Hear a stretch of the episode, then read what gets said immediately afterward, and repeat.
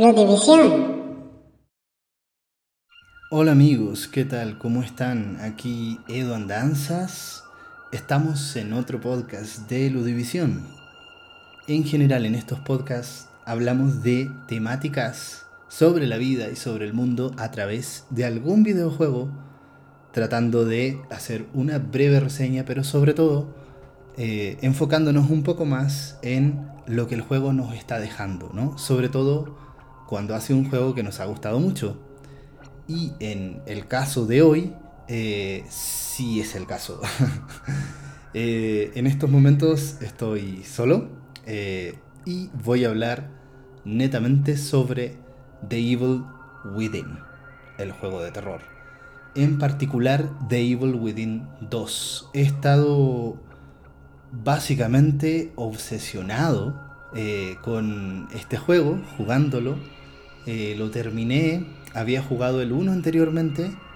Em, el 1 y el 2 eh, han generado debates, son en general juegos muy de culto. Em, pero eh, hay gente que le gusta más el 1, hay gente que le gusta más el 2. la verdad, yo jugué el 1 hasta el capítulo 10, me quedé pegado ahí.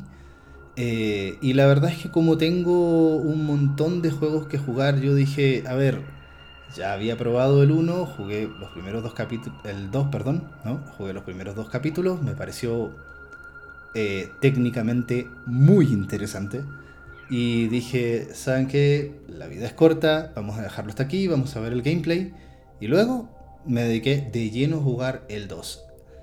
Em, bueno, antes que, todo, me gustaría hacer algunos disclaimers ¿no? sobre eh, el tipo de análisis y reflexiones que hacemos acá. Eh, la mayoría de los juegos, eh, en general, nosotros los spoileamos porque los analizamos y nos gusta de alguna manera compartir la experiencia que hemos tenido para, sobre todo, conectar con otras personas que también hayan eh, jugado el juego.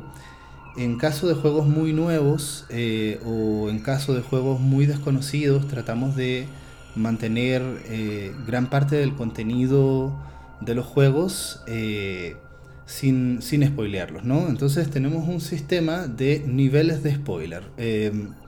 está nivel 1, en donde en general hacemos una especie de reseña eh, esto en general lo hacemos para cuando hay un juego básicamente nuevo, imperdible, ¿no? Eh, donde hablamos de un tercio del juego, ¿no? Nivel 2, eh, hablamos de dos tercios del juego y mantenemos libre sobre todo el último tercio y el final del juego.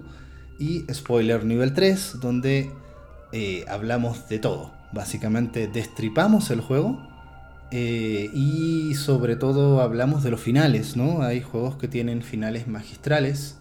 Y en este caso, eh, como han sido los últimos podcasts, eh, vamos a tener spoilers nivel 3. Pero a diferencia de los podcasts anteriores, vamos a ir develando el juego de manera paulatina.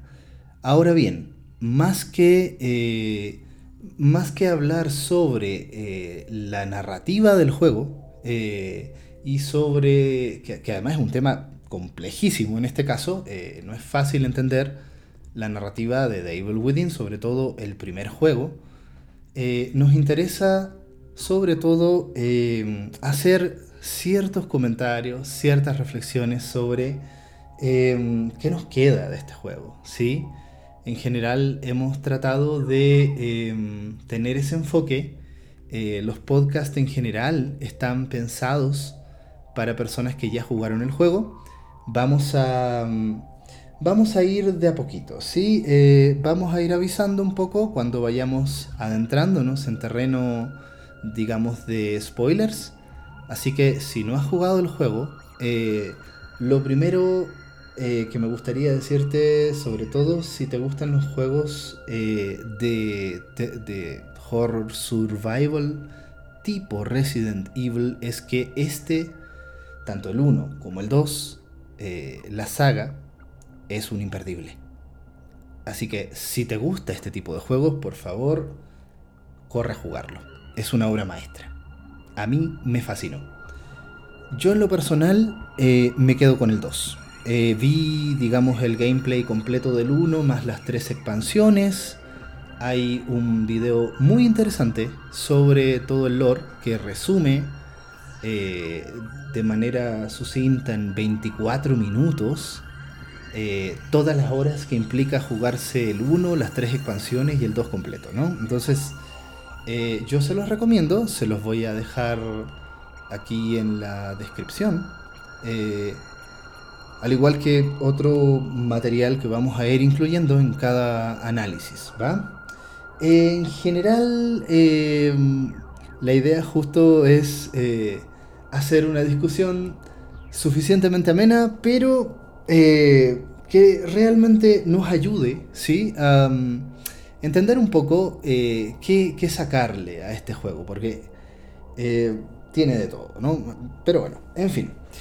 Eh, yo voy a hablar, como les dije, principalmente de The Evil Within 2. ¿Va? Eh, lo primero que me gustaría hacer eh, es una reseña. básicamente revisar la ficha técnica, lo que hacemos normalmente. para por si hay alguna persona que en general no, no ha jugado el juego. ¿sí? Este es un juego de Tango Gameworks y este estudio es el estudio de Shinji Mikami, o sea, la persona que creó básicamente el director de eh, los Resident Evil originales, digamos que la primera trilogía, ¿sí? Eh, uno, dos, eh, creo que el 3 tiene otro director, pero siempre ha estado, digamos, la, la figura de Shinji Mikami aquí detrás de estos títulos. Eh, ya los eh, siguientes, las secuelas, digamos, de, los Resident son dirigidos por eh, otras personas. Mikami dirigió Evil Within 1, el Evil Within 2 lo dirige otra persona, ¿sí? en general, siempre, de todas maneras, está supervisado ahí por, por Mikami. Y la verdad es que eh, hablar de este juego em, es hablar mucho sobre la visión de este director, sobre cómo él está entendiendo el juego de terror. Em, yo soy bastante fan de los juegos de terror, eh, pero la verdad es que eh, mi sensibilidad va más en otra línea, ¿sí? No es mi género de terror favorito.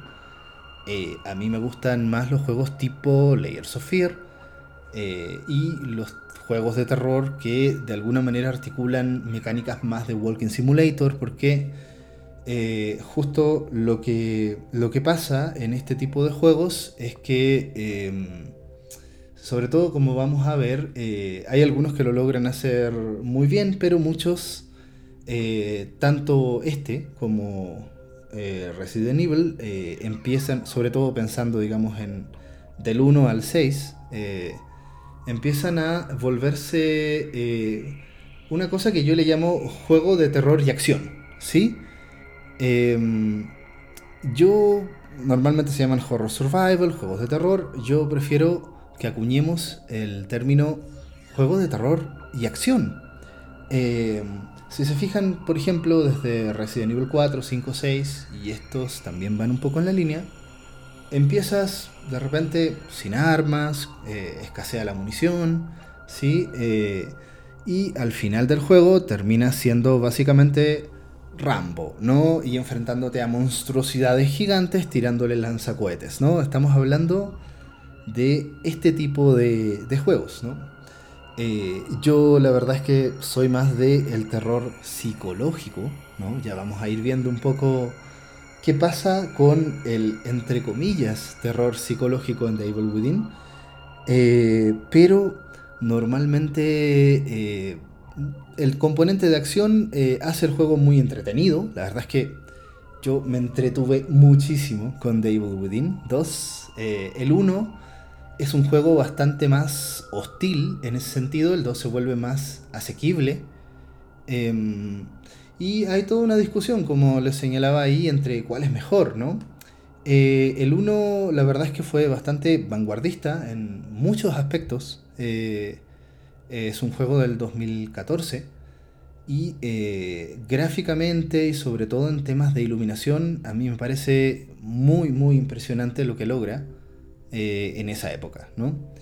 Evil Within 2 es un juego técnicamente superior, o sea, Creo que el STEM Engine, ¿sí? el motor gráfico en el que se basa, es impresionante a nivel técnico.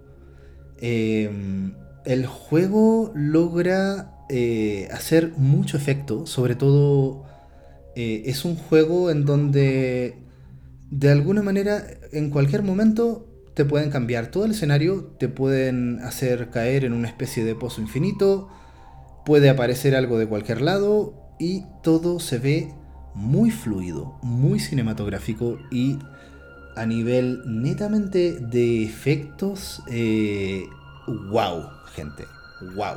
Eh, el 1 ya lo logra, pero el 2 es impresionante lo que es capaz de hacer, ¿sí? Eh, son juegos que ya se han vuelto juegos de culto. Y hay una cosa muy importante que hay que saber y que me gustaría ya adelantar. Bueno, como muchos sabrán, eh, Shinji Mikami y Tango Gameworks ya sacaron eh, Ghostwire Tokyo, eh, el último juego de PlayStation 5. Eh, que ya, ya tiene un poco una lógica distinta, ¿no? Tiene ciertos elementos de terror, ya es un asunto de mundo abierto y exploración en las calles de Japón. Entonces, esto es interesante, sobre todo por que tengo la esperanza, ¿sí? Eh, la esperanza de que no saquen una secuela de Devil Within 2. y no es que el juego sea malo, es que el juego es excelente. Eh, en una entrevista, ¿sí? que yo eh, leí eh, de Shinji Mikami, justo él habla de Resident Evil 1. Eh, y él dice, a ver, eh, cuando tú juegas Resident 1, por primera vez, es, un poco difícil imaginarse porque ya ha sido un juego que ha tenido, digamos, tantas secuelas, ya ha permeado tanto en la cultura popular que, que no es fácil, pero pongan, pongámonos un poco en el ejercicio eh, un poco histórico de, pongámonos en el 1996, 97, no recuerdo exactamente cuál fue el año en el que salió, eh, donde de alguna manera eh, estás jugando Resident Evil, te aparecen unos zombies, te aparecen seres extraños, pero tú realmente no tienes una explicación ni un lore de qué es lo que realmente está pasando en el mundo de Resident Evil 1, ¿no? Eh, a medida que tú vas jugando el juego, vas descubriendo un poco la explicación eh, y, vas entendiendo por qué hay zombies, por qué aparecen ¿no? todos estos seres, ¿no? Vas averiguando sobre Umbrella y te van develando todo el lore, ¿no? Eh, luego viene el 2, que lo expande, pero ya cuando llegamos a Resident 4, 5, 6, de alguna manera ya al director ya no, no le gusta nada el asunto porque eh, ya todos los jugadores tienen una explicación de todo lo que está pasando y por eso el juego finalmente se vuelca en un juego un poco de acción donde empiezan a haber otros misterios pero tú ya tienes todo el lore detrás, ¿no? Eh, cosa que no pasaba en el 1 sobre todo, ¿sí? Eh, entonces el juego con lo desconocido eh, y con lo extraño, lo que tal vez de buenas a primeras no tiene explicación, eh, eh, me queda un poco a mí la impresión de que es lo que busca el director, ¿no? Al menos lo que, lo que transmite en esta, en esta entrevista, ¿no? y creo que justo en The Evil Within 1 logra producir eso mismo, ¿sí? Eh, Evil Within 1 es un juego donde tal vez en la última parte recién entiendes un poco de lo que está pasando. ¿Sí? Eh, el juego, sobre todo la saga completa, eh, tiene una dimensión, ¿sí? ya partiendo por el cerebrito del logo, de Evil Within, muy subjetiva. ¿Sí? el mundo ficcional de The Evil Within es un mundo en donde, cuando al juego se le ocurre, puede romper todas las reglas de nuestro propio mundo. los personajes se teletransportan a lugares raros, aparecen seres de cualquier lado, todo puede cambiar, lo que es el suelo se vuelve la pared, entonces es un juego que en cualquier momento puede hacer cualquier ¿sí? Eh, entonces, eh, buscar una explicación a eso ya tiene mucho que ver un poco con, el lore, ¿no? Para quienes hayan jugado. Eh, pero justo se produce esa sensación, ¿no? De, de estar sin entender mucho. El 1, eh, sobre todo dejando fuera las expansiones, incluso el final mismo del 1 sigue siendo misterioso, ¿no? las expansiones del 1, The Assignment y The Consequence, estos, estas expansiones de alguna manera te ponen a otro protagonista, a Julie Kidman, que para los que jugaron, digamos, la identificarán eh, eh, muy claramente. Eh, gran personaje, igual que Sebastián Castellanos, nuestro protagonista principal, del 1 y del 2. pero en las expansiones te dan una visión paralela, un poquito más objetiva, se podría llamar, ¿no? y te da ciertas explicaciones. Y ya de Evil Within 2 empieza a eh, dar por supuesto ¿no? Eh, que tú ya conoces mucho del, del lore eh, del 1, pero de todas maneras ¿no? se guarda unas cartitas y unos giros de guion muy interesantes. ¿va? A ver, lo que quisiera plantear a continuación ¿no? es este tema de el juego de terror y acción. Yo propongo llamarles un poco así. Eh, y sobre todo pensando en, la saga de Resident Evil en general, ¿no? Y esta saga de The Evil Within. Sagas eh, creadas por directores en general eh, japoneses. Bueno, el de, el de The Evil Within 2 no tiene nombre muy japonés. un señor de apellido Johanna. Eh, pero eh, lo interesante de todo, sobre todo cuando tú piensas en la segunda trilogía de Resident Evil y también en, cómo es el mundo ficcional de The Evil Within, eh, son fantasías de película de acción estadounidense, ¿sí? Em, si tú juegas a ciertos juegos de terror como, no sé, Outcast, por ejemplo, o Layers of Fear, vas a ir viendo personajes que se van a ir perdiendo cada vez más, eh, donde no hay un componente necesariamente heroico, uno podría decir, bueno, Outcast sí, pero son héroes trágicos, ¿no? Eh, pero en este tipo de juegos, eh, los protagonistas en general son héroes de acción, ¿va? y, muy en la línea, por ejemplo, de las películas de Resident Evil, ¿no? Eh, héroes que la libran, que tal vez la pasan muy mal, pero finalmente eh, terminan eh, salvando al mundo, ¿sí? y combatiendo contra malvadas corporaciones, ¿sí? si uno piensa, por ejemplo, en los primeros seis Resident Evil, ¿no? el 7 y el 8 los vamos a dejar en un saco aparte porque son, son, son otro, otro tipo de cosas, ¿no? A mí yo soy muy fan del 7, pero hablemos más bien de este enfoque más clásico que de alguna manera está representando también la visión de, Mikami, al menos desde mi parecer, ¿no? Entonces e, e, es, bien extraño porque uno puede pensar en las típicas películas de acción de héroes ochenteros o tal vez en películas tipo terror como Alien, ¿no? Donde eh, la protagonista Ripley empieza a a, combatir, pero finalmente hay, un tema heroico, hay alguien que, salva el día, ¿sí? Pero desde una óptica japonesa, ¿sí? Lo que lo vuelve un poco, un producto eh, un poco bizarro para quien está acostumbrado justamente a las películas de, acción ochenteras eh, hollywoodenses. Entonces, eh, es, muy interesante este enfoque que finalmente genera situaciones chuscas, sobre todo en, en, el mundo de Resident Evil. yo en general estoy viendo estas, estas dos sagas como sagas hermanas aunque hermanos tal vez, no sé si peleados o que se diferenciaron un poco porque, digamos, por algo Mikami se fue de, Capcom, ¿no? Y fundó su propio estudio. Entonces, eh, sobre el mundo ficcional en general, eh, e, es muy interesante porque eh, el referente, para mí, más claro de ambos juegos es el Resident Evil 4, sobre todo por el gameplay, ¿no?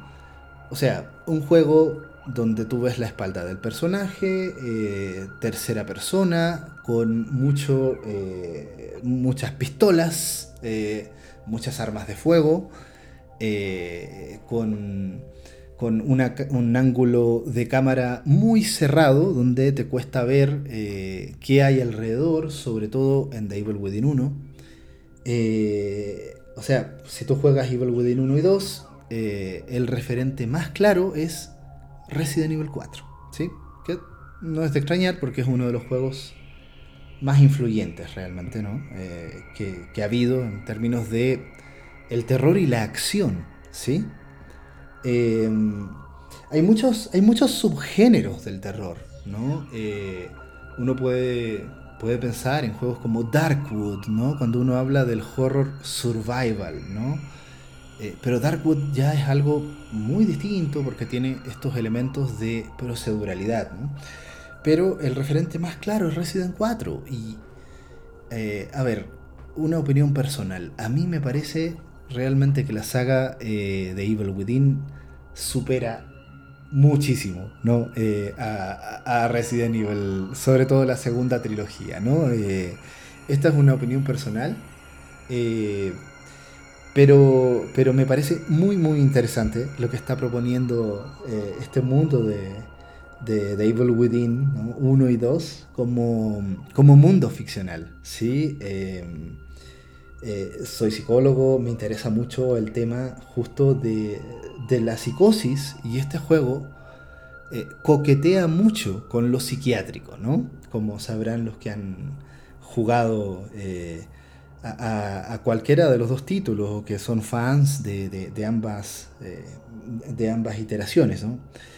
Eh, ahora, me gustaría explicar, ahora sí nos vamos a meter un poco en spoilers nivel 2, ¿sí? Eh, vamos a ir hablando un poco de, del mundo ficcional, del lore, y solamente lo voy a mencionar, ¿no? Ojalá si les interesa, digamos, retomar un poco este lore tan complejo, vean, vean el, el, video que les voy a citar a continuación de un youtuber que hizo este excelente trabajo. Sí, eh, me suscribí a su canal, ¿no? ya lo, lo, voy a ir siguiendo. No recuerdo exactamente su nombre, pero ahí se los dejo. Eh, en el Evil Within 1, eh, tú, tú bueno, Sebastián Castellanos, nuestro héroe en ese sentido que encarnamos, está en una máquina que es el STEM, ¿sí? esta máquina está de alguna manera, es parte de un experimento de una eh, corporación que está financiada por una corporación que es Mobius, ¿no? Eh, hay un par de científicos, ¿no? Eh, es muy curioso porque en este juego hay casi todos los personajes, hay muchos personajes con nombres latinos, ¿no? llama la atención eh, lo que de alguna manera no me gusta es que a Sebastián Castellanos, sobre todo en la, en la traducción latina, le llamen Sebastián, ¿no? Yo, hice un streaming de este juego del 2 y yo me burlo de eso porque, a ver, si tú eres estadounidense y tú le llamas Sebastián, lo, entiendo, pero si nosotros somos latinos, esa, anglificación de nombres latinos me parece que es too much, ¿ya? Pero eso es un tema personal, ¿no? Es como por ejemplo, cuando tú juegas eh, Horizon, Forbidden West, o Eh, y, y, Aloy, eh, a ver, si, estamos en, otra época, digamos, milenaria hacia el futuro, yo no sé si, se siguen pronunciando así, ¿no? Por eso, en el último podcast, ¿no? Para mí, Seer es Sere, porque está en otra galaxia. ¿no? No, tenemos por qué pronunciar en inglés en otra galaxia. Pero bueno, esos son rollos personales, los dejo un poco. ¿no? La, la anglificación, digamos, eh, a fuerza no me gusta mucho. ¿va? Entonces, eh, es muy interesante el 1 porque juega mucho con esto de que eh, tú nunca sabes realmente si Sebastián, el Seba, yo, les invento nombre, para mí, además te encariñas con los personajes, para mí es el Seba, ¿va? detective, ex policía. Eh, no sabes realmente si Seba en algún momento deja eh, STEM. Entonces, eh, siempre está un poco esta fantasía de, de, mundos, un poco como en el sueño, cuando tú estás soñando y tú despiertas, pero te das cuenta que cuando despertaste sigues estando en un sueño, ¿no? juega mucho con eso, ¿no? Con mundos tipo muñecas rusas. ¿Sí? mundos dentro de mundos, dentro de mundos, un poco como las mil y una noches. ¿no? Eh, entonces, eh, está esta máquina que es el STEM. Eh, estuve buscando. STEM es, tronco en inglés, ¿no? Se puede traducir como tronco. Yo no sé si, si es la traducción más correcta, ¿no? pero es una máquina en donde todos se conectan, una especie de matrix eh, pero a cargo de, organizaciones. La primera era un experimento, digamos, donde había mucha gente conectada.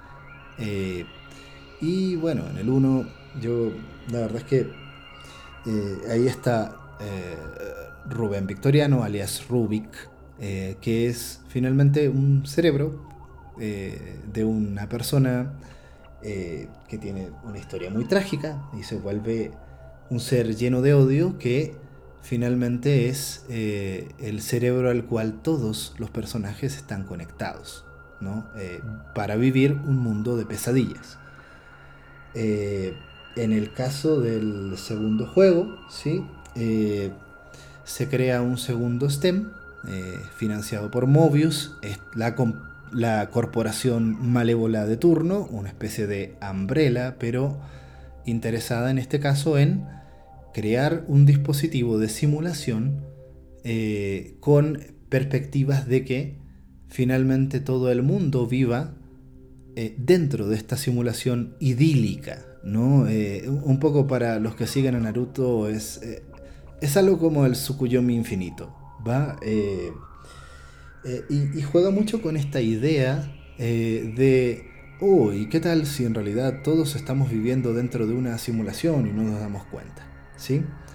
Eh, y en este caso, eh, en el 2, en el juego que me voy a centrar finalmente, eh, se, está esta unión, el mundo, en donde de alguna manera está pensado en función de un suburbio tranquilo de Estados Unidos, eh, donde los habitantes pueden vivir una vida supuestamente idílica, pero lo que pasa finalmente es que eh, el, mundo, por supuesto, es eh, poseído por fuerzas malignas que empiezan a corromper a todos los ciudadanos y a volverlos estas especies de zombies o monstruos,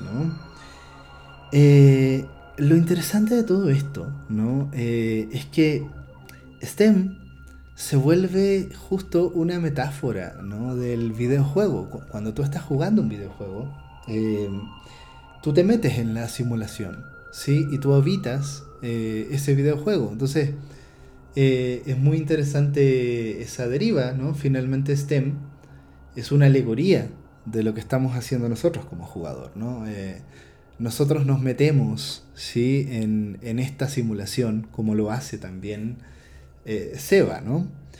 Em, y eh, en general hay muchas cositas aquí que, llaman la atención, ¿no? Ya, ya hablamos un poco del estilo particular que tiene Mikami, ¿no? Esto de, eh, de darte una explicación que a ti como jugador te cueste y que gran parte de la motivación que tengas tú al jugar este juego es entender qué carajo está pasando. ¿Sí? Em, es eh, muy, muy interesante en todo caso.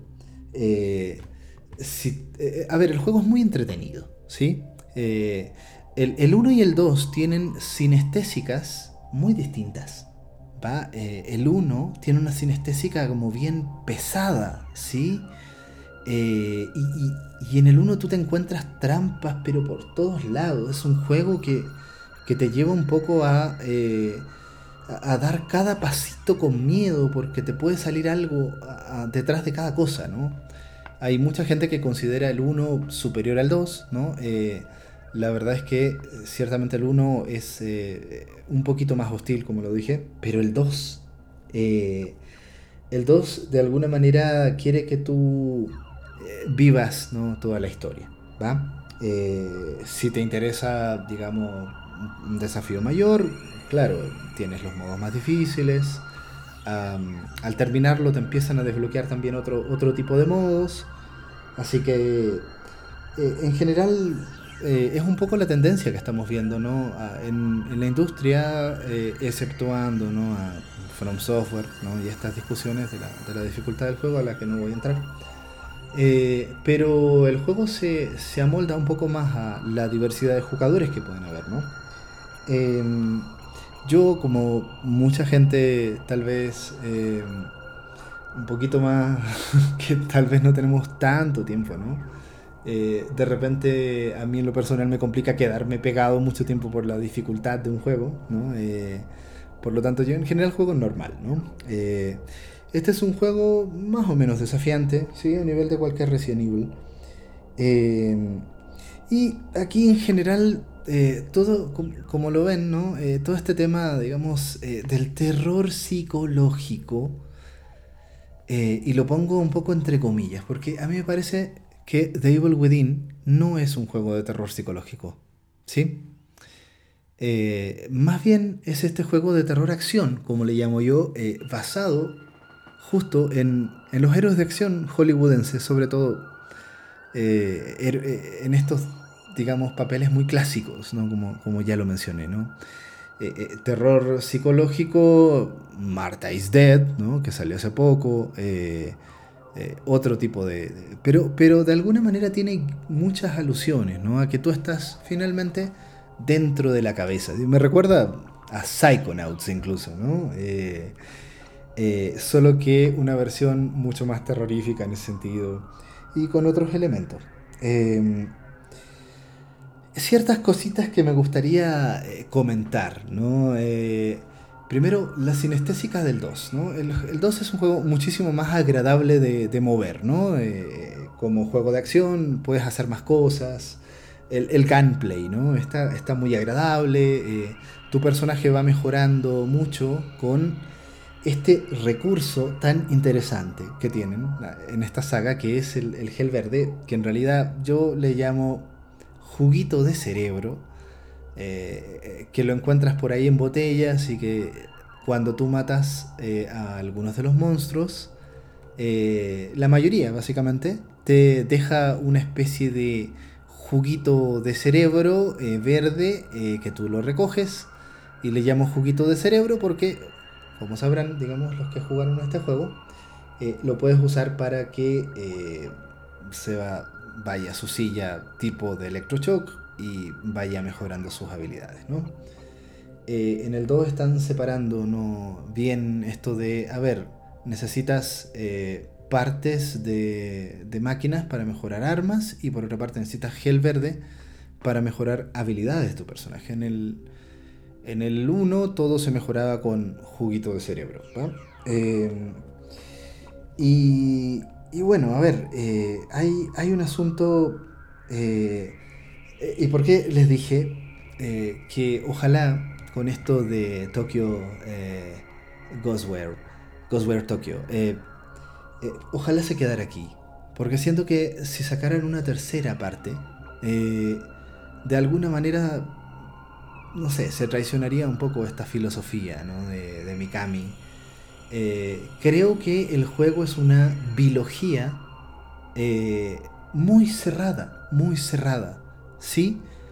Eh, el 1 te plantea preguntas, las expansiones te responden algo, y el 2 de alguna manera te da muchas respuestas, abre nuevas interrogantes, pero al final me parece que el cierre, y ahora sí vamos un poco a pasar eh, los spoilers nivel 3. ¿sí? Eh, si tú quieres jugar este juego, eh, compañero, compañera, por favor no escuches lo que sigue a continuación porque te, va a arruinar la experiencia.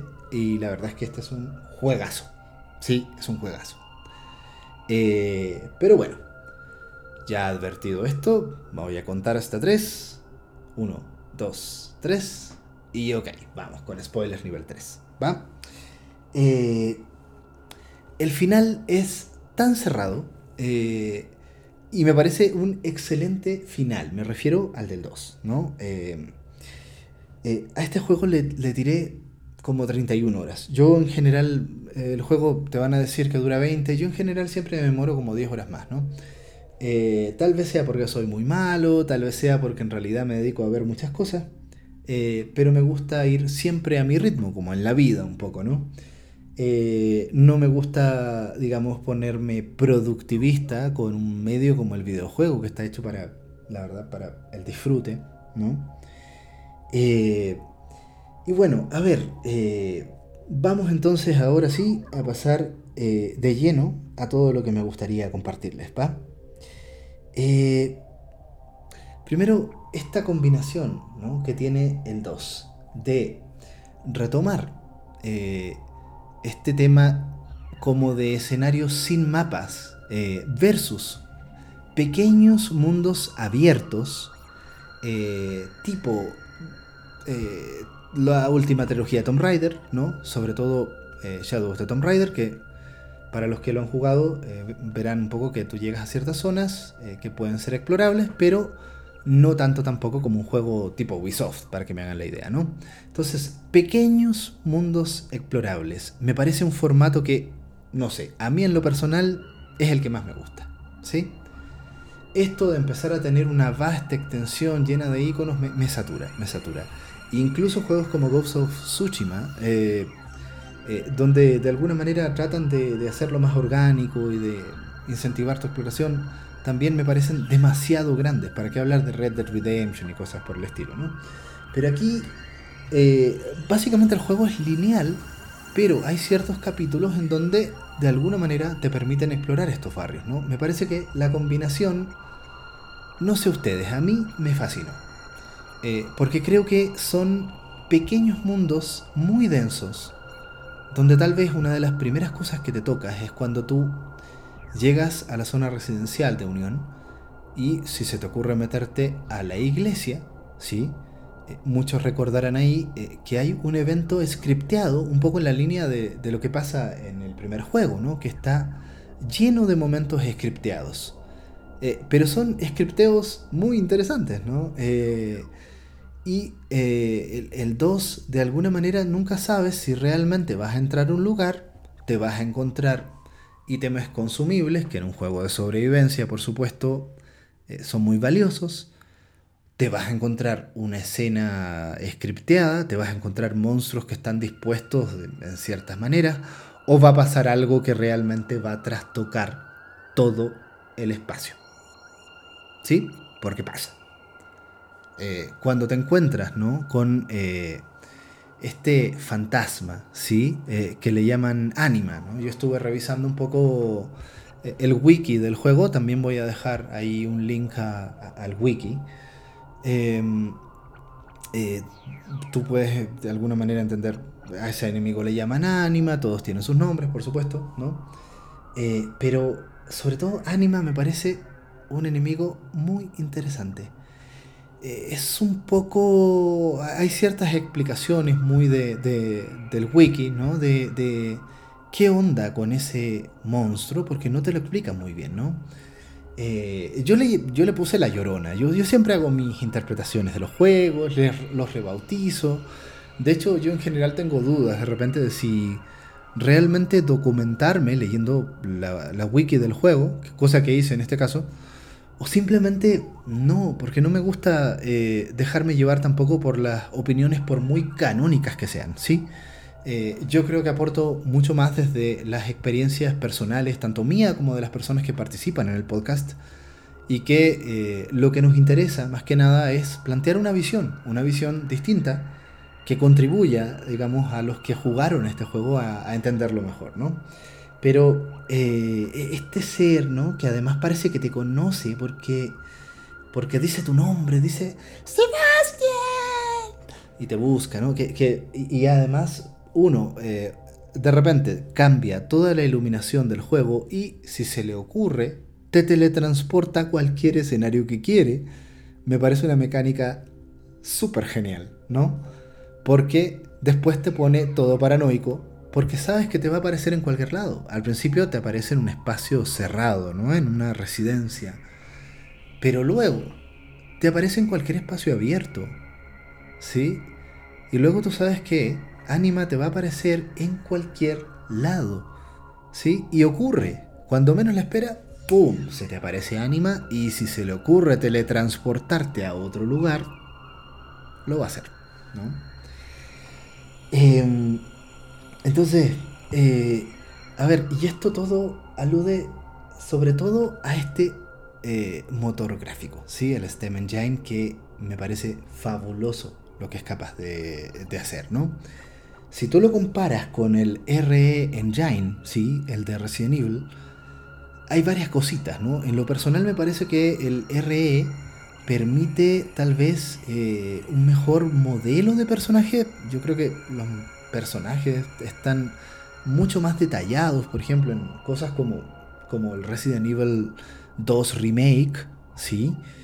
Que los personajes de, de, de Evil Within 2. Pero eh, lo que puede hacer el STEM Engine con los escenarios y con las cinemáticas por ejemplo, hay algunas cinemáticas en donde se te permite mover un poco la cámara. Eso siempre me ha parecido un buen gesto, ¿no?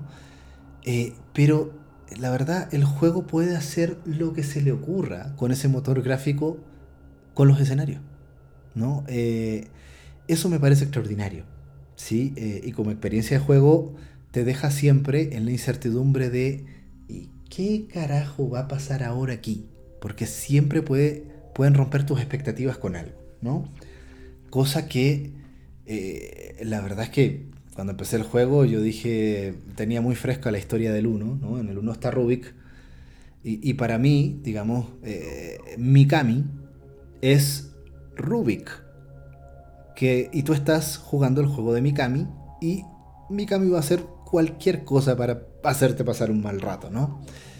Eh, en, el, en el 2 hay ciertas, ciertos momentos en donde tú dices, oye, no tengo nada, tengo tres balas de pistola y está lleno de monstruos y no los voy a matar y de repente, ¡pum!, te encuentras con tal vez un arma nueva. El juego está súper equilibrado. Mi experiencia fue que no me quedé pegado en ningún momento. Eh, eh, tal vez hay una parte ahí donde no supe muy bien qué hacer, pero estuve 40 minutos y, ya, avancé, ¿no? Eh, y me gustaría, sobre todo, hablar de los jefes del 2. ¿Va? Eh, a ver, aquí varias cosas, ¿no? Primero, eh, eh, digamos, está Stefano Valentini, ¿va? El, artista, el fotógrafo, que es el primer jefe que te, que te presenta el juego. y que, a ver, si un artista psicópata eh, va, tiene este tema de fotografiar las muertes, ¿sí? Tiene su que, tiene su tema eh, poético, ¿no? Eh, la fotografía como memento mori, como instante, ¿no? De, muerte. oh, sí, muy, muy poético, va, va, va. Pero, aparte, aunque tiene su qué, la verdad es que me parece un psicópata X que que hay que matar y que secuestra, digamos, a la hija de, de, Seba, ¿no? Que es Lily. Y em, el juego lidia mucho un poco con, con la culpa de, de Sebastián eh, por, porque su familia se destruyó en un incendio en, donde él no pudo estar, ¿no? Bueno, luego entendemos que no, que resulta que eh, esto no es así, eh, viene Esmeralda Torres, otro personaje, también latina como pueden ver, que viene con la misión de secuestrar a Lily. Lily es el arquetipo de la niña que es la inocencia pura. ¿va? Eh, y Mayra, la esposa de eh, Seba, eh, me parece el personaje más interesante de todo el juego. ya veremos después que finalmente es la esposa la villana definitiva del juego. ¿no? Entonces, ¿qué pasa? Que te van... Eh, esto, esto también es muy de Resident Evil, ¿no? Donde está el malo de turno, pero cuando lo matas dice, no, no, no, es que espera, hay alguien detrás de, mí, ¿no? Y eh, te aparece, digamos, este, este cura, ¿sí? El padre... ¿Cómo se llama? Padre Theodore, ¿va? Theodore Wallace se llama. Y que me parece un villano un poquito más interesante, ¿sí? Eh, porque lo que más me llamó la atención, ¿no? Es que eh, este tipo te dicen, oye, es que él estudia programación neurolingüística. Ah, yo dije, órale, eh, va, el curita sabe PNL, o sea, y, este cura tiene esta capacidad de usar, de estudiar a las personas y usar sus propios miedos en su contra, ¿no? y tiene todo este tema del fuego. A mí no me, no me hizo mucho mucho sentido ¿no? este, este rollo del fuego, ¿no? porque todo lo que tiene que ver con el padre Teodor finalmente está asociado con el fuego. Uno puede pensar, vale, o sea, están estos eh, Harbringer, ¿no? Y eh, que son esta especie de inquisidores con lanzallamas eh, religiosos que están, digamos, como, como generales de, de y están eh, los, eh, eh, los Lost, porque aquí los zombies se llaman perdidos, yo, yo le llamo los Lost. Los Lost fogosos, digamos que son como los minions de este cura, ¿no? Entonces, y tú después llegas a la, a, la fortaleza y todo es una estética de, de, llamas, ¿no? yo dije, pucha, a ver, si este cura está usando realmente los miedos, tal vez sería interesante más bien el frío, ¿no? Como metáfora del miedo, porque... Eh, o, bien, ok, si quieres poner el fuego, yo digo, entonces, que sea alguien que use tu ira en contra tuya, que me parece muy interesante también, ¿no? Pero de todas maneras se justifica porque todo lo que tiene que ver con frío finalmente se asocia a Mayra, la villana definitiva del juego. Entonces, si se fijan, ¿no? está Estefano eh, y Mayra. Y cada villano supera al anterior. ¿No? Y realmente Mayra me parece interesantísima como personaje. Y creo que te hace... Cuando yo vi a Stefano yo dije, villano X. Eh, es interesante porque tiene esta capacidad como de jugar con tus miedos y de eh, ofrecerte una especie de respuesta religiosa ante el miedo, que me parece que es lo que hace justamente eh, mucha gente vinculada a, las sectas eh, y a ciertos grupos religiosos. ¿no? Eh, justo hay, mucha religión que de alguna manera a, raíz de todo esto está el miedo. Hay mucho miedo y luego hay una respuesta salvadora. ¿no? Entonces, el padre Theodor de alguna manera está jugando con esa figura.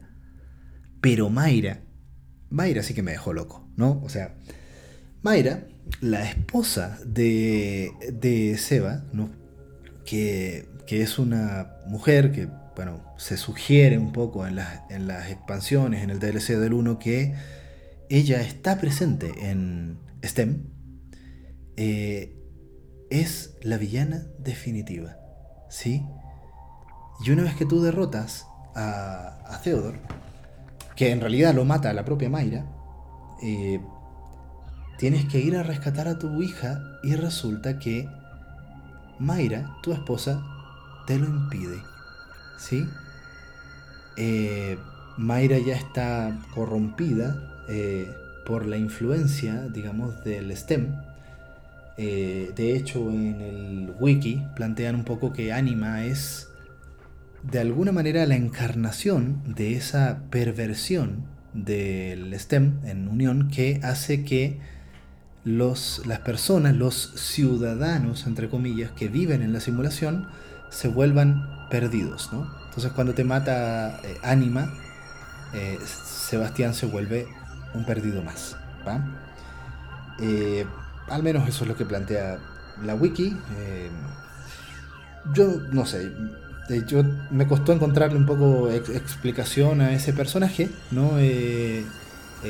Pero me parece muy interesante esta, esta interpretación, ¿no?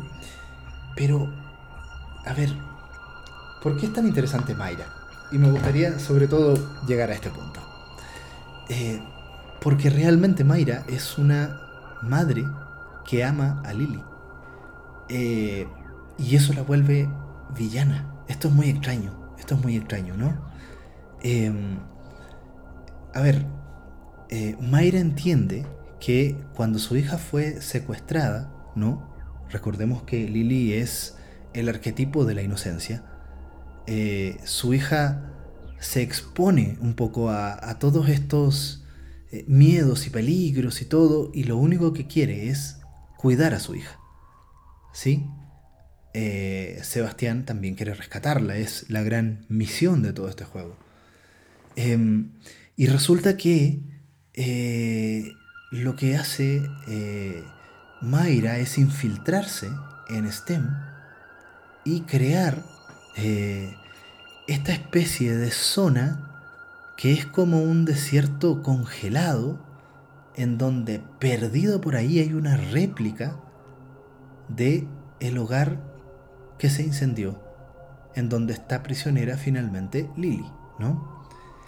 A todo esto, cuando ustedes llegan a esta parte, el juego tiene imágenes de, muy, de, muy de fotografía, ¿no? Eh, pero eh, esta zona está súper interesante. Una especie de desierto como el Sahara helado, surrealista, con una especie de foso infinito eh, hacia donde las, las, arenas van desapareciendo. Este juego tiene este tipo de escenarios, ¿no? Es todo lo surrealista que quiere ser. ¿va? Finalmente es un mundo que es imaginario, un mundo mental, ¿no? Y en algún rincón de estos lugares está, por una parte, la oficina de eh, Sebastián, ¿no? A donde te teletransportas mirando los espejos, ¿sí? Un poco en la línea del 1. Resulta que al final del juego tú llegas ahí, ¿no? Eh, y eh, siempre que aparece eh, Mayra, eh, empieza a asociarse con el frío, el hielo, y con esta especie de gel blanco, ¿no? Como gelatina, como, como, como atole blanco ahí que, que mancha todo. se llama psicoplasma a todo esto según la wiki, ¿va? Eh, entonces todo está teñido de psicoplasma y está esta especie de monstruo que es como un culebrón ahí de, esta cosa, ¿no? Eh, pero también está el tema del frío. Las barreras que crea Mayra son barreras como de, eh, como de estacas de hielo, ¿no? Y crea este lugar seguro en donde su hija viva eternamente al margen de la vida en esta simulación de un hogar feliz, prístino, inalterable, pero falso. ¿Sí? Entonces, eh, en la última parte del juego, que me parece extraordinaria, la verdad, eh, sobre todo, todo todo lo que tiene que ver con, después de, la parte del cura, ¿no? Eh, Oye, eh, fíjate, es como una especie de drama de patria potestad o de tuición parental, ¿no? O sea, tu archinémesis es tu esposa, ¿no? Eh, y, la postura de Mayra es que Lily se quede en esta especie de hogar feliz eterno donde nada cambia, pero que es falso. Entonces, me parece justamente una alegoría de la madre sobreprotectora. Eh, entonces yo dije, carajo, gente, o sea, eh, eh, Mayra, la verdad es que como villana está increíble. porque cuántas Mayras he visto por aquí en la vida real, ¿no? estas madres que en base a su amor encierran ¿no? A, sus hijas. Hay un tema muy de género acá. Eh, en estos hogares en donde todo el mundo, el resto del mundo, es el mal. Eh, y tú como Sebastián, justamente, eh, vas a rescatar a, tu hija de este hogar perfecto. ¿Sí? Para que tu hija viva y, y, Seba se, se una frase ¿no? En la discusión con Mayra, tipo, eh, claro, tu hija está perfecta, pero en realidad está perfecta porque no está en ningún lugar. Porque si tu hija realmente estuviera viva, tu hija sufriría, ¿sí? Y tu, y tu hija la pasaría mal. Y bueno, ya sabemos lo que pasa, ¿no? Eh, Mayra se transforma en este ser gigante y se da una super batalla colosal, digamos, ¿no? Con este ser que a todo esto se llama la matriarca. Y ya, buf, todo muy épico, muy Resident, la verdad. Eh, y resulta que cuando tú derrotas a Mayra, bueno, eh, ups, resulta que aparece eh, Mayra normal, ¿sí? Eh, y también en estos flashbacks, ¿no? Eh, en este momento en que Seba tiene un flashback de su esposa, de cuando era feliz y se despide, como una especie de recuerdo hermoso, ¿no? Que tú puedes jugar en un momento del juego. Y como que vuelve esa Mayra, ¿sí? Y como que despierta. A ver, una, una cosa que tienen estos juegos, ¿no? Y pasa mucho con O'Neill, con Liam O'Neill, el, técnico, ¿no? Cuando se vuelve un súbdito del padre de Theodore. Eh, que, cuando peleas con él, eh, ¡pum! se quita la máscara y, ya, y le pegas un buen balazo en la cabeza. Eh, ese balazo es como que hace, hace, hace que el personaje reconsidere, ¿no? Es como, loco, así, la mejor terapia, un buen balazo en la cabeza, como, como si fueras un neurocirujano hardcore, ¿sí? Le pegas el balazo justo en esa área que era el área que estaba sometida bajo el influjo de, del cura, ¿no? Eh, entonces, eh, eh, le haces esa terapéutica, ¿sí? Que bueno, la verdad es que ahí te dice, no, mira, derrota al padre Theodore pasa algo similar con, con Mayra, ¿no? Eh, después de unos buenos balazos, de que le destruyes no sé cuántas partes del cuerpo, ahí, tenéis tu, terapia, ¿no? Y, lo mismo, digamos, cuando, cuando el padre Theodore hace enfrentarse a, a Seba a, su, a sus miedos, ¿no? Eh, a sus traumas del primer juego. Y también cuando, cuando Seba eh, derrota su trauma y sale un trofeo, así de oh, has derrotado tus traumas. ¿Cómo se, ¿Cómo se superan los traumas psicológicos en el mundo de The Evil Within? A escopetazos, gente. A escopetazos. Son escopetazos de, terapéuticos, ¿no? O sea, de verdad, yo, soy psicoterapeuta, todo esto. Eh, eh, eh, me parece de lo más interesante entender lo terapéutico de un buen escopetazo en la cabeza, digamos, en el mundo de, de, Evil Within. Pero bueno, ya sabemos un poco ¿no? cómo van este tipo de juegos, ¿no? y aquí viene este, este final tan genial, la verdad. Yo, donde finalmente viene esta especie de lucha entre distintos niveles, ¿no? es tú Sebastián rescatando a Lily eh, eh, y por otra parte el administrador que, sería una especie como de metavillano el gran villano al cual realmente con el cual realmente nunca peleas que está en el mundo exterior eh, le ordena a Kidman que a todo esto está monitoreando toda esta aventura que oye sabes qué mira la cosa está un poco extrema, mata, mata a Sebastián. resulta que se da esta amistad a lo largo de esta historia, sobre todo del 2, entre eh, Julie Kidman y, y, Sebastián Castellanos, ¿no? Entonces, en esta parte en donde eh, a mí me pareció muy genial, perdón por el spoiler, pero cuando tú empiezas a jugar con Julie en el mundo real y, hacen este juego de tomas eh, con, entre el mundo real y el mundo de Unión, donde juegas un poco una parte y, de repente Kidman abre una puerta, pero en vez de salir Kidman sale Sebastián. Eh, y juegan en este juego de dos niveles. Eh, en términos técnicos y audiovisuales, ¡mua! gente. ¡mua! Eh, y empieza la rebelión y además esto es una especie de lucha en tres flancos. ¿sí? Está el flanco de Sebastián tratando de escapar de Stem llevándose a Lily. Julie eh, pegándose balazos con todos los guardaespaldas del administrador.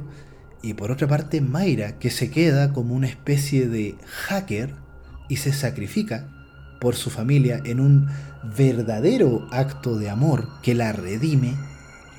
¿Sí?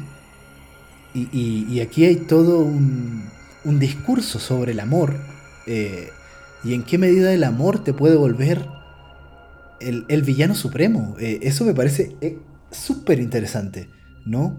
Yo no sé si lo pensaron, pero a mí eh, esta, esta, figura, ¿sí? De, de Mayra como la madre amorosa que quiere crear un mundo falso para proteger a su hija, me parece extraordinario, ¿sí? entonces, pero cuando se redime, finalmente, digamos que Mayra logra eh, piratear, por decirlo así, eh, todo el sistema de STEM y eh, matar a todos los guardias que tenían su chip no insertado en el cerebro, porque toda la gente de Mobius tiene eso, y matar finalmente a el administrador, ¿no? y logra escapar Seba, saca a la la Lily física ¿no? del núcleo de STEM eh, y se escapan final feliz. Va y luego vienen los créditos con ese temazo, gente. Eh, eh, ese cover que saca el juego de The Ordinary World de Duran Duran, ¿no? pero, a ver, bueno, primero yo de los ochenteros, yo no soy fan de Duran Duran, no, no me gustan. Para mí, pónganme los Pet Boys, pónganme New Order y cosas así, pero la verdad es que el tipo de cover que hacen para los créditos me parece, eh, uno, sonoramente, musicalmente, muy interesante, y dos, eh, tan bien utilizado, eh, tan bien hecho. y empecé a revisar un poco la letra. Les voy a dejar el link al video, lo estuve buscando en, en Spotify, el tema, el cover de Ordinary World de, este juego, pero solamente aparece la versión del tráiler que es distinta a la versión de los créditos finales, ¿no? Eh, me gusta más la versión de los créditos, así que igual les dejo el link al tema final eh, en la descripción de este podcast. y es súper interesante porque finalmente el estribillo lo hace una voz de niña. Entonces, eh, tú te imaginas un poco eh, eh, tanto a Sebastián como a su hija como si fueran las voces que aparecen en este cover, ¿no? Y donde también se van alternando y ambos cantan de repente distintas estrofas o estribillos, como en este discurso, digamos, de, eh, eh, I, won't cry for yesterday, ¿no? No, lloraré por el ayer, ¿no? Como una melodía esperanzadora de eh, cómo vivir el mundo real después de haber vivido un mundo de pesadilla por tanto tiempo, ¿no? Em, ojalá superar el estrés postraumático fuera así, ¿no? ahora, me parece súper interesante la metáfora de supera, eh, sobre todo en, la batalla contra el padre eh, Theodore, ¿no? Eh, supera tus traumas con violencia, ¿no? Si, te persiguió, digamos, el, el sádico, le llaman, ¿no? Eh, con, su, con su motosierra en el primer juego, ¿sabes qué? Pégale una puñalada, quítale la sierra y haz bolsa al sádico tú con su propia motosierra, ¿no? Y, y, a cada jefe más o menos se la aplicas, ¿no? Esto que era lo más amenazante del primer juego, ahora es el momento de la venganza. Y ahora tú vas a sacar toda tu rabia, eh, destrozando de manera ultra violenta y gore a cada uno de esos jefes que te hizo la vida imposible en el primer juego, ¿no? Em, y, esta especie de final feliz, ¿no? Con este tema, que por favor les encargo mucho, sobre todo que, lo escuchen, ¿no? Eh, porque es un temazo, la verdad. Y sobre todo cómo está usado el tema, ¿no? Me parece súper interesante cómo se resignifica ¿sí? Eh, la letra del tema de los Duran Duran en el contexto del final de The Evil Within. ¿sí? Y de esta escena post créditos, ¿no? que probablemente muchos que terminaron el juego lo, hayan visto, ¿no? de eh, cómo eh, después de despedirse de Julie Kidman, ¿no? se va Sebastián con Lily manejando en esta carretera hacia el sol ¿no? Eh, eh, y empieza a sonar este maravilloso tema, ¿no? Eh, yo la verdad es que lo disfruté mucho, ¿sí? insisto con el terror acción, ¿no? a mí me gusta el terror como medio para explorar justo los temas más complicados de, de, la existencia real. creo que no es el caso, pero el juego es totalmente disfrutable si tú tienes este enfoque, digamos, más de, no sé, como Resident 4, como les digo, ¿no? Y, bueno, a ver, detallitos, eh, detallitos, que creo que ahora sí, a modo de ya de misceláneos, sería bueno tocar para ir cerrando este podcast, ¿no? Eh, muchas como, como referencias o cosas. Bueno, primero los coleccionables de, los otros juegos de Bethesda, ¿no? Eh, cuando me encontré la, máscara del Dishonored, eh, yo dije, órale. Sí, eh, yo me encontré al Pip-Boy de, de, Fallout, y me encontré el, disco de, The Elder Scroll Online, cosas así. Y son cositas, ¿no? Y el juego te las describe como... Eh, parece que has visto esto en algún lugar, pero no logras recordar dónde. Me parece eh, un detallito muy interesante, ¿no? Eh, segundo, la galería de tiro que te habilitan en el, en el, espacio de la oficina, ¿sí? sobre todo, aparte de, de la galería normal, la galería Tetris eh, a ver, este, este minijuego tipo Tetris eh, o, tipo de, juntar muchos bloques de un mismo color, eh, como si estuviera jugando, no recuerdo cómo se llama este juego, pero es tan entretenido, gente. y una cosa que creo que es imperdible hablar es de Tatiana, la enfermera. creo que es un personaje muy genial. Por varias razones. Bueno, primero la toman del 1, ¿sí? Eh, en el 1, eh, los que jugaron el 1 también eh, van, a, a, recordar esa enfermera taciturna que se paseaba por el hospital psiquiátrico y de repente te tira una frase X, apenas, apenas puedes conversar con ella, luego el cartel de desaparecida y ¡pum! desaparece. Pero la Tatiana del 2 ¿no? Eh, me parece que el personaje se vuelve mucho más interesante porque eh, eh, es tan misteriosa, ¿sí? tú sabes que aparece ahí en la silla eléctrica, ¿no? todo es tan como de, de, juegos ambivalentes, porque ella se muestra como tan servicial contigo, como buena enfermera, pero por otra parte se está riendo de ti, te hace unos comentarios que no sabes si son cariñosos o son irónicos. E, es como pasivo-agresiva. Eh, Eh, entonces, eh, sobre todo cuando, cuando tú juegas en la galería de tiro, ¿no? Y, tú sacas un mal puntaje, se burla de ti de una manera tan cariñosa. es, pero la, la chingaquedito por excelencia, ¿no? Eh, y en este caso, sí puedes conversar un poco más y te da y te da de, alguna manera un contexto sobre qué está pasando en la historia en general y te da un apoyo. Y en general es una presencia benéfica, ¿no? En, la wiki dicen que eh, Tatiana, Tatiana Gutiérrez, otra latina para variar, eh, representa la fuerza interior de, de, Sebastián Castellano. Y me parece bien interesante, porque tú, tú ves que básicamente Sebastián Castellanos como personaje es un héroe de acción no tanto como, como Leon Kennedy, por ejemplo, de, de, Resident Se parece más a Chris Redfield, ¿no? Es eh, eh, un tipo más brutito, ¿no? Es como, es como los personajes de Bruce Willis, ¿sí? Eh, entonces, no sé, me hace sentido también que Tatiana sea chingaquedito, pero finalmente es un personaje que te está apoyando, ¿no?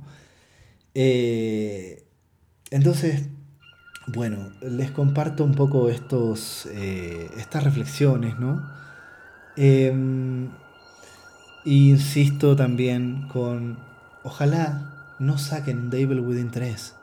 Eh, creo que hay que saber cerrar las franquicias exitosas, ¿no? Eh, me pasó un poco con, con, Me pasa, de hecho, con Siberia 3, ¿no? A mí me parece que Siberia, en otro género, digamos, en este caso aventuras gráficas, ha sido una de las mejores aventuras gráficas que he jugado.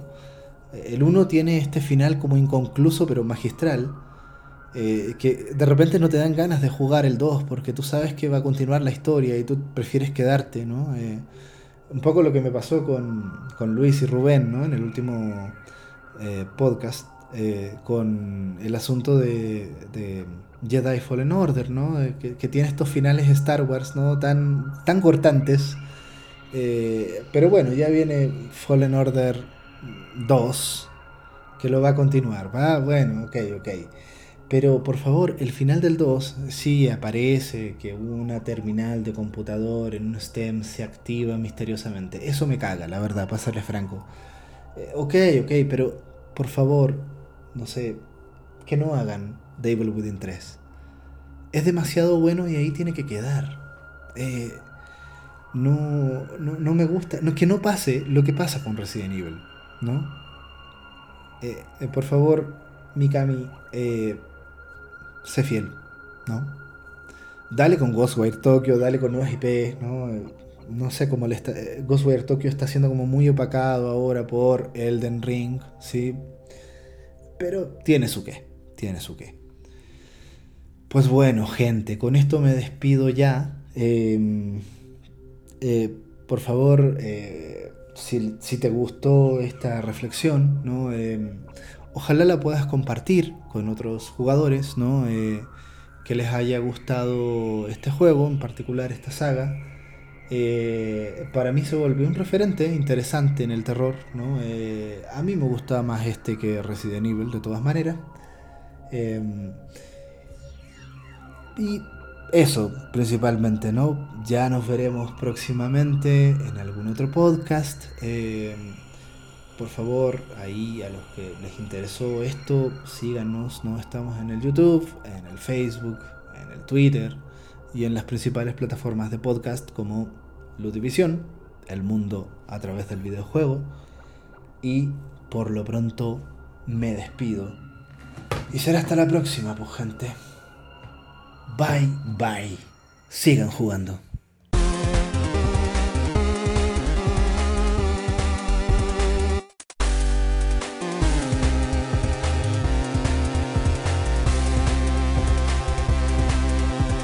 La división.